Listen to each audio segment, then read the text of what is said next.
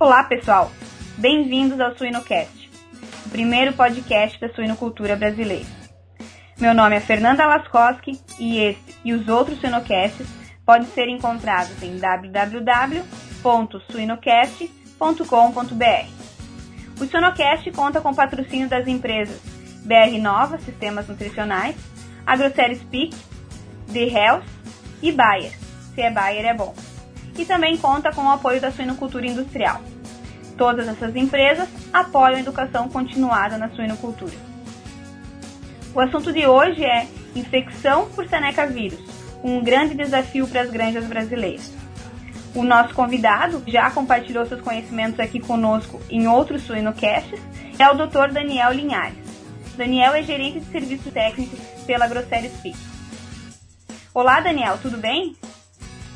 Tudo bem, Fernanda? Primeiramente, eu agradeço a, a oportunidade de estar mais uma vez aqui com, com vocês. Nós que agradecemos a sua disponibilidade, Daniel. E vamos direto ao assunto, então, vamos falar de suinocultura.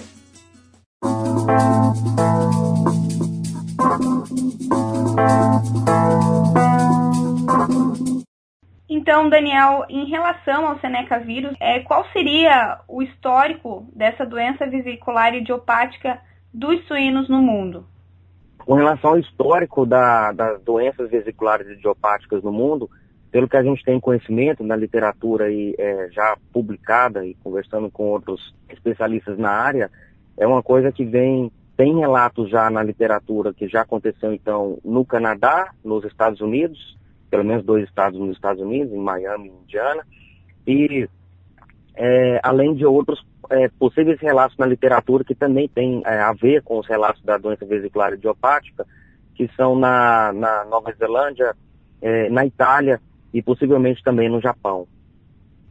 E então, e qual a, a principal suspeita, né, que é a nossa grande pergunta aí, que uhum. como ela teve essa entrada dessa doença aqui no nosso rebanho brasileiro? Bom, é, seria importante é, lembrar o que, que significa doença vesicular idiopática, né? Por que esse uhum, termo? O que, que significa uhum. isso aí? Doença vesicular idiopática é, então, como o próprio nome diz, uma doença vesicular, mas que com características pouco é, diferentes das doenças vesiculares clássicas. O que, que são doenças vesiculares clássicas? Tem quatro, né? Que são as doenças vesiculares causadas pelos vírus da aftosa, ou seja, a, a febre aftosa, a doença vesicular dos suínos, a estomatite vesicular dos suínos e o exantema vesicular é, dos suínos. E todas essas quatro doenças vesiculares clássicas, elas causam então doenças é, nos suínos de forma progressiva, de forma aí então que hoje, por exemplo, se entra no, a nível de plantel, o quadro é, é leve, é, é brando, depois é severo, depois vai evoluindo progressivamente para uma forma muito severa, com envolvimento com mortalidade, com perdas aí importantes na, na produção. Diferente da doença vesicular é, idiopática, que, que foi muito bem caracterizada, especialmente pelos, pelos canadenses, aonde a doença não é progressiva, ela é ela, ela ocorre de forma súbita, é, existe alguma erupção de vesículas ou é, no focinho ou nos cascos é, dos, do, dos animais afetados, mas da mesma forma que ela veio súbita, ela desaparece súbita e não evolui para formas é, de doenças associadas com mortalidades e, e, com um impacto econômico produtivo significante na, na produção. Então, por que, que é chamado de idiopático? Né? É chamado de idiopático porque a etiologia não é definida, não é certa.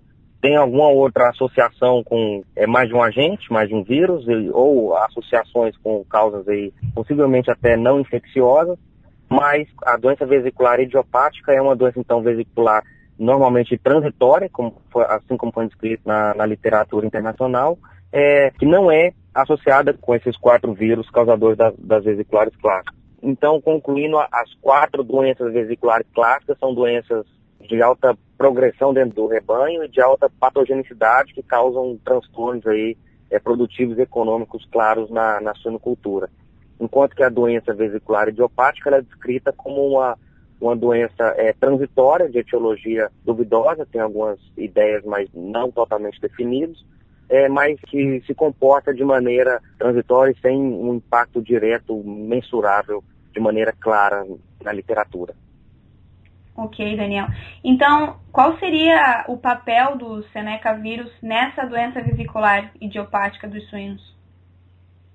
Bom, então, investigação, principalmente os, os canadenses e os americanos, investigação mais profunda da doença vesicular idiopática, né, a etiologia dessa doença vesicular idiopática, eles chegaram a apontar, e, e, assim como aconteceu nos casos que aconteceram no Brasil também, é, quando surgiram doenças e possivelmente é, vesiculares, foi investigado é, é várias etiologias, é, dentre elas, lógico, as quatro principais vesiculares. E dando tudo negativo para essas quatro vesiculares e para outros possíveis patógenos que foram considerados como aplicação de, de doenças vesiculares, tem alguns uns três ou quatro vírus que entram como possíveis etiologias associadas à doença vesicular idiopática. O Seneca Valley vírus sendo um deles, né, mas também tem outros como alguns herpes vírus, alguns parvovírus também. Mas voltando no Seneca, o, o Seneca vírus tanto na literatura quanto no, nos casos que a gente tem é, conhecimento no Brasil, é um vírus que tem sido comumente achado né, em, associado com esses casos de doenças vesiculares. Não significa que Seneca está causando essa doença vesicular idiopática, né? Tanto é que se fosse confirmado, deixaria de ser chamado de doença vesicular é, idiopática e passaria a ser chamado de doença causada por Seneca Valley ou alguma coisa desse tipo mas a gente não pode ignorar que ele está sendo um vírus comumente é, associado, achado nesses casos. O que, que falta para falar o Seneca vírus está causando essas doenças vesiculares? Falta ainda é, diagnóstico, não é que, que não, não foi feito porque é, ninguém está tentando. Está sendo feito o diagnóstico, mas não tem técnicas ainda, como por exemplo imunohistoquímica ou outras técnicas para poder identificar a presença do, do vírus, né, do, de partículas virais, em lesões causadas, estão associando aí o vírus com a lesão.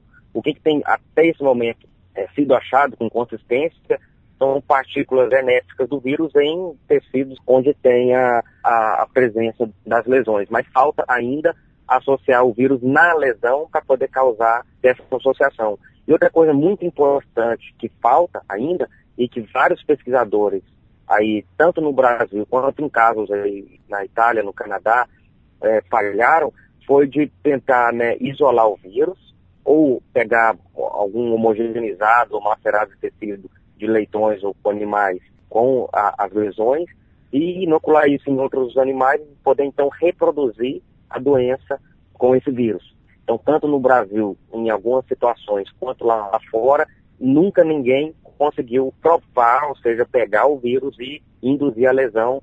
E isso, como a gente sabe, para doenças infecciosas é, é essencial, né? Para você falar isso, esse vírus ou essa bactéria, esse patógeno causa essa doença, tem que isolar o vírus e tem que reproduzir a doença no animal, aquela mesma condição, e também ser capaz de detectar o, o patógeno é, na lesão. É, apesar das várias tentativas, seria o próximo passo natural para a coisa. Então, para resumir a ópera, a sua pergunta é o vírus, o Neca Valley vírus, tem sido associado consistentemente, tanto na literatura internacional quanto aqui no Brasil, com casos de doença vesicular idiopática, mas não tem ainda subsídios, argumentos científicos suficientes para poder dizer que ele de fato causa a síndrome. Né? E estudos estão em andamento para a gente poder evoluir é, nessas conclusões. E Daniel, quais foram os sinais clínicos que alertaram os sistemas de produção? Foram sinais clássicos que pudessem lembrar a febre aftosa ou foram sinais atípicos como mortalidade neonatal? No Brasil, os casos que a gente tem conhecimento, a uhum. parte vesicular, pelo menos a parte vesicular em, em porcas e na parte reprodutiva, não foi o centro das atenções, é, já cometia 3% ou, ou um pouquinho mais é, das porcas e com vesículos aqui ou ali, ou lesões de casco aqui e ali, que depois de uma semana, 10 dias, ou no máximo 15 dias, desapareciam e curavam totalmente. O que, que realmente assustou o pessoal no Brasil foi uma outra síndrome, também associada com essas granjas que tinham essa doença vesicular é, idiopática, que foi a síndrome de mortalidade de leitões neonatais, né, que a gente chamou de perdas neonatais epidêmicas transientes, né, o, PNET, PNET. porque epidêmicas e transientes, né, perdas neonatais, então estavam perdendo leitões ali de 0, 1, 2 dias de vida até 3 dias de vida, né, de uma forma epidêmica, né, quer dizer, do, hoje a granja está tudo bem, amanhã já começa em uma mortalidade altíssima, às vezes mais do que 50% dos leitões nessa faixa etária, mas que também foi transiente, que depois de é, 4, 5, 6, 7 dias, é, no máximo 10 dias, essa mortalidade de leitões voltou ao normal nessas granjas. E essas granjas, então, que essas duas síndromes de formas quase que paralelas acontecendo. A síndrome de mortalidade de leitões e a síndrome vesicular é, idiopática. Elas têm a mesma etiologia? Nós não sabemos. É possível que sim. Essa etiologia é infecciosa? Bom, pode ser que sim, pode ser que seja Seneca vírus, mas ainda, de novo, não tem subsídio para dizer que sim, que foi o Seneca que causou isso tudo. Principalmente a parte de mortalidade de leitão, que pelo nosso conhecimento e conversando com outros especialistas no mundo, não tem outros descritos, nem na literatura, nem em experiência, coisas não publicadas, de síndromes que se, que se assemelham a essa, né? principalmente essa parte de mortalidade de leitão, essa perda epidêmica transiente de leitões neonatais, até o, onde a gente sabe, foi inédito. Agora, vamos considerar que sim, foi o, o Senec que causou essas duas coisas. Como que isso entrou no Brasil? As vias são, são várias, a gente não vai saber como é que aconteceu, mas pode especular e, e refletir quais são as portas que estão abertas e o que, que a gente pode fazer para fechar essas portas. Né? Cada vez mais tem gente indo e vindo do Brasil para outros lugares, e outros países, né? Então temos que revisar a biossegurança de pessoas, biossegurança de, de, de equipamentos, biossegurança de é, importação de, de tudo quanto é solução que a gente usa na, na suinocultura. Então, as, as possibilidades são imensas, a gente poderia falar que duas horas só de possíveis entradas, mas o recado é temos que continuar apostando em biossegurança e proteger as granjas daquelas coisas que a gente conhece, né, como por exemplo micoplasma, bactéria e assim vai, e também proteger das coisas que, nem, que a gente não necessariamente conhece. Então, de segurança de todos os aspectos aí, de pessoas, de, de, de transporte, de equipamento e tudo mais, ela aumenta a importância cada vez mais para a sinocultura no, no dia a dia. A mortalidade em si que é o que assustou bastante, né? O Brasil como um todo, essa mortalidade que não parava e que não se tinha diagnóstico foi, foi por isso, né, que é. assustou tanto. Uhum. É, assustou, assustou, mas também a parte vesicular assustou também, Ela né? Apareceu, o Ministério né? ficou uhum. muito é, preocupado com isso tudo e, e, e, foi importante que isso aconteceu, que também gerou todo esse debate se é, se não é, né? E, e é um momento uhum. realmente de refletir a biossegurança, tudo que a gente às vezes biossegurança a gente faz muito pensando em, ah, vou proteger, fazer isso aqui para proteger para micoplasma, mas micoplasma é só a ponta do iceberg, a gente está fazendo para coisa Sim. muito maior, né? E isso pode ter sido um, realmente um, um agente novo e serviu para lembrar a gente que coisas novas acontecem ou podem acontecer. Sim, né? E o que na verdade foi uma mobilização geral de, de todo mundo tentando encontrar esse diagnóstico. Você que participou disso, a grande quantidade foi em vários locais do Brasil, foi específico em algum local? Como é que foi a tua experiência em relação a isso? Bom, minha experiência é muito baseada em conversas aí com alguns parceiros, alguns é, amigos, pessoal da, da área acadêmica e do companheiros também do, do Ministério da Agricultura.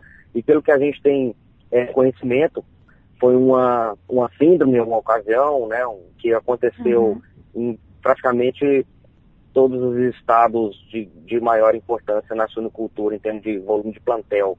Né? Então, isso inclui aí do, vamos traçar uma linha de Minas Gerais, Goiás, Mato Grosso, aí para baixo, né? Todos os, os estados, é, sem exceção, tiveram maior ou menor grau, maior ou menor prevalência, um, um pouco diferente também questão de manifestação clínica, mas é, pelo que a gente tem conhecimento, praticamente todos os estados aí da, da nacional tiveram um ou outro é, relato. Seja na, mais na parte de, de mortalidade de leitão, ou seja na parte vesicular, que, como você falou, tem que pensar em aftosa e realmente é, o Ministério da Agricultura, os órgãos oficiais têm se preocupado com isso e tem que se preocupar mesmo. Né? Então, o papel do, do produtor é, e do veterinário, né, que nós que estamos no, no campo e tudo, é, tem sido trabalhar de forma conjunta com, com o Ministério, reportando os casos para que o Ministério possa averiguar é, primeiro que, né, que não foi uma das doenças vesiculares é, importantes e segundo a, tem ajudado com os equipamentos, com a tecnologia, com os laboratórios é, deles, é, ajudado a identificar possíveis etiologias, né, de seja de origem de novo é, infecciosa ou não infecciosa. Legal, Daniel, é isso mesmo.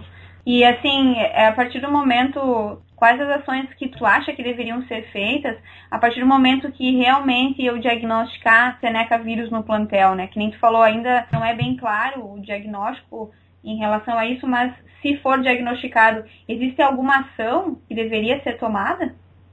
Independente de qual vai ser o agente, vamos supor que seja infeccioso mesmo, é, é, é biossegurança e caminhar para estabilização é, do plantel.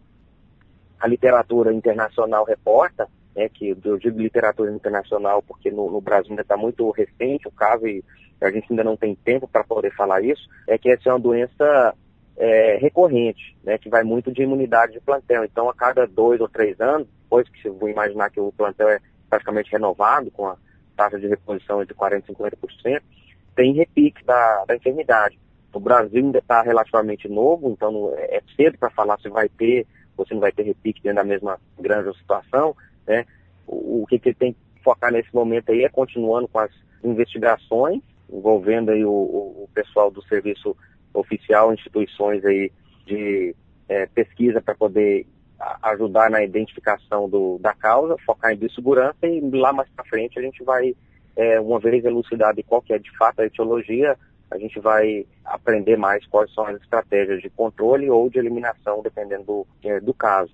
Uma outra uhum. curiosidade que tem sobre o Seneca na, na literatura é que ele é muito descrito na literatura humana, que os médicos, eles reportam, os cientistas da área humana reportam que tem esse vírus isolado e que precisam de soro fetal bovino para crescer, mas que eles consideram um, um, vírus como apatogênico, né, não tem patogenicidade, porque é, inocularam ele em diversos animais, incluindo suínos, mas além de suínos, é, roedores, é, bezerros, é, é, entre outros, e não foi verificado nenhum tipo de patogenicidade. E por que, que o pessoal da área humana estuda esse vírus? Porque ele é um vírus que tem propriedades oncolíticas, ele tem propriedades, então, que estão sendo investigadas como terapia em alguns casos de, de câncer, né? Ele, ele quebra, ele lisa, ele impede a, a replicação de algumas células é, cancerígenas. Então, só mais uma é, curiosidade né, que bota a gente a pensar se realmente esse vírus é ou não é o causador de, de toda essa história, que tem até, até agora está muito controverso o, o, o, papel dele. Né? Por um lado, ele é o único vírus é, sendo identificado em pesquisas moleculares avançadas, em casos é, que estão passando por doença vesicular idiopática ou mortalidade súbita de leitões, mas por outro, né, na literatura internacional, na experiência nacional e olhando para essa parte humana também, tudo que se sabe sobre esse vírus, sobre o Seneca até hoje, apontam para alguma coisa é, de baixa patogenicidade ou não patogenicidade, né? O que também não significa que ele não é, é patogênico, mas é uma coisa que a gente ainda está numa situação é, de, de, dúvida e que mais estudos são, são necessários para poder concluir. É, pode ser que ele precise de alguma coisa a mais para poder causar uma doença, mas que ele seja de fato aí parte da etiologia, nós não sabemos. Né? Que é o caso do circovírus, por exemplo. Quem estuda circovírus sabe que é muito difícil, muito raro aquele estudo que consegue é, replicar a circovirose só com injeção de circovírus no, no, né, no animal, inoculação de circovírus. Tem que inocular além de circovírus um parvovírus, um PIRS, alguma outra coisa para poder favorecer o circovírus a causar patogenicidade pode ser o caso Seneca, não sabemos, mas enfim, é, hoje em dia não existe nem sorologia estabelecida para Seneca vale vírus, então fica até difícil você saber se aquele animal que você está inoculando o vírus, ele é de fato é, é imune, né, o livre específico daquele patógeno ou não, porque é, você não sabe se, se tem anticorpos para Seneca no, no, no animal ou na população.